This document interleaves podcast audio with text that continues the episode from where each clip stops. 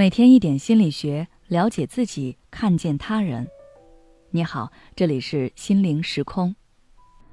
今天想跟大家分享的是，想要安全不被淘汰，你需要不断奔跑。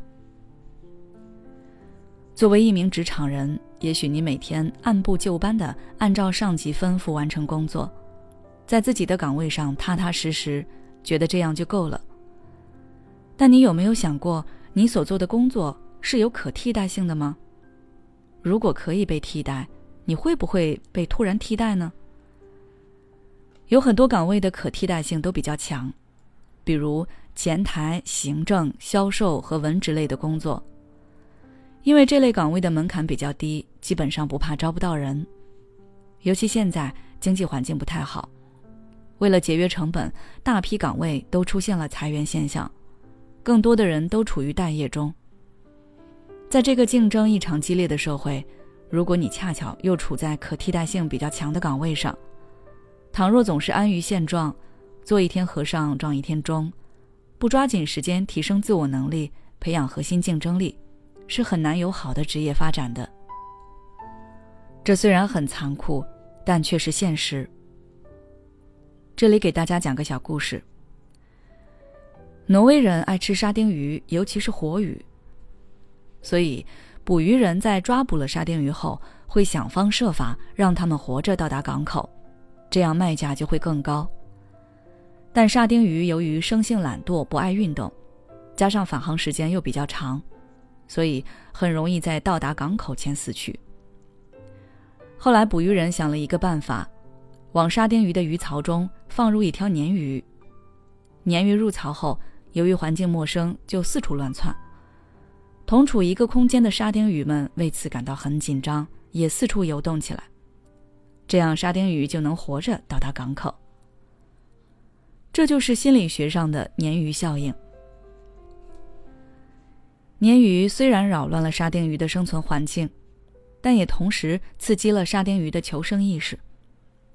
也许你觉得，等接受到外界的压力，自己自然会努力改变，但你可能忽略了一种情况。在危机来到时，也许你没有足够的能力扛下来，直接就在竞争中被淘汰了。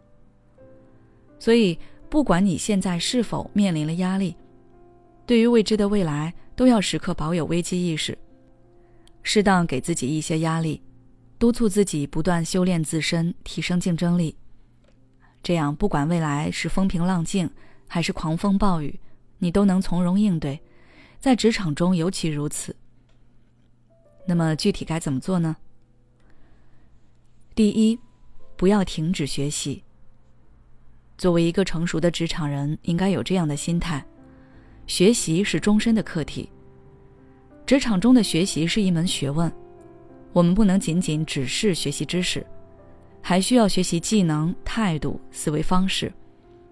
比如，你可以考取岗位所需要的技能资格证书，也可以向职场中的前辈请教。学习他们处理问题的思维方式和经验，这些往往比单纯的知识和技能更有价值。第二，有策略的提升自己。在职场学习的过程中，我们也要有所侧重，把自己的时间和精力放在产出最大的领域。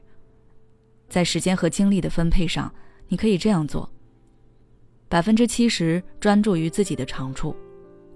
比如所在岗位要学的知识和技能，百分之二十五用于学习新事物。比如你感兴趣的或者所在岗位未来可能用得着的知识和技能，百分之五用于改善弱势，优先改善那些会限制你长处更好发挥的弱势。第三，调整心态，重视资源的积累。不少职场人总是抱着为老板打工的心态。工作中就少了积极性。如果抱着为自己打工的心态，你工作的热情和激情就会大幅提升。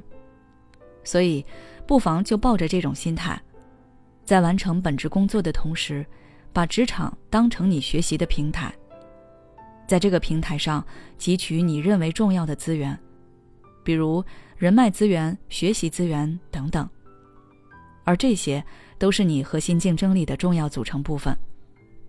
即使在你脱离职场后，也能发挥作用，甚至可以帮助你打造个人品牌，提升你的行业影响力。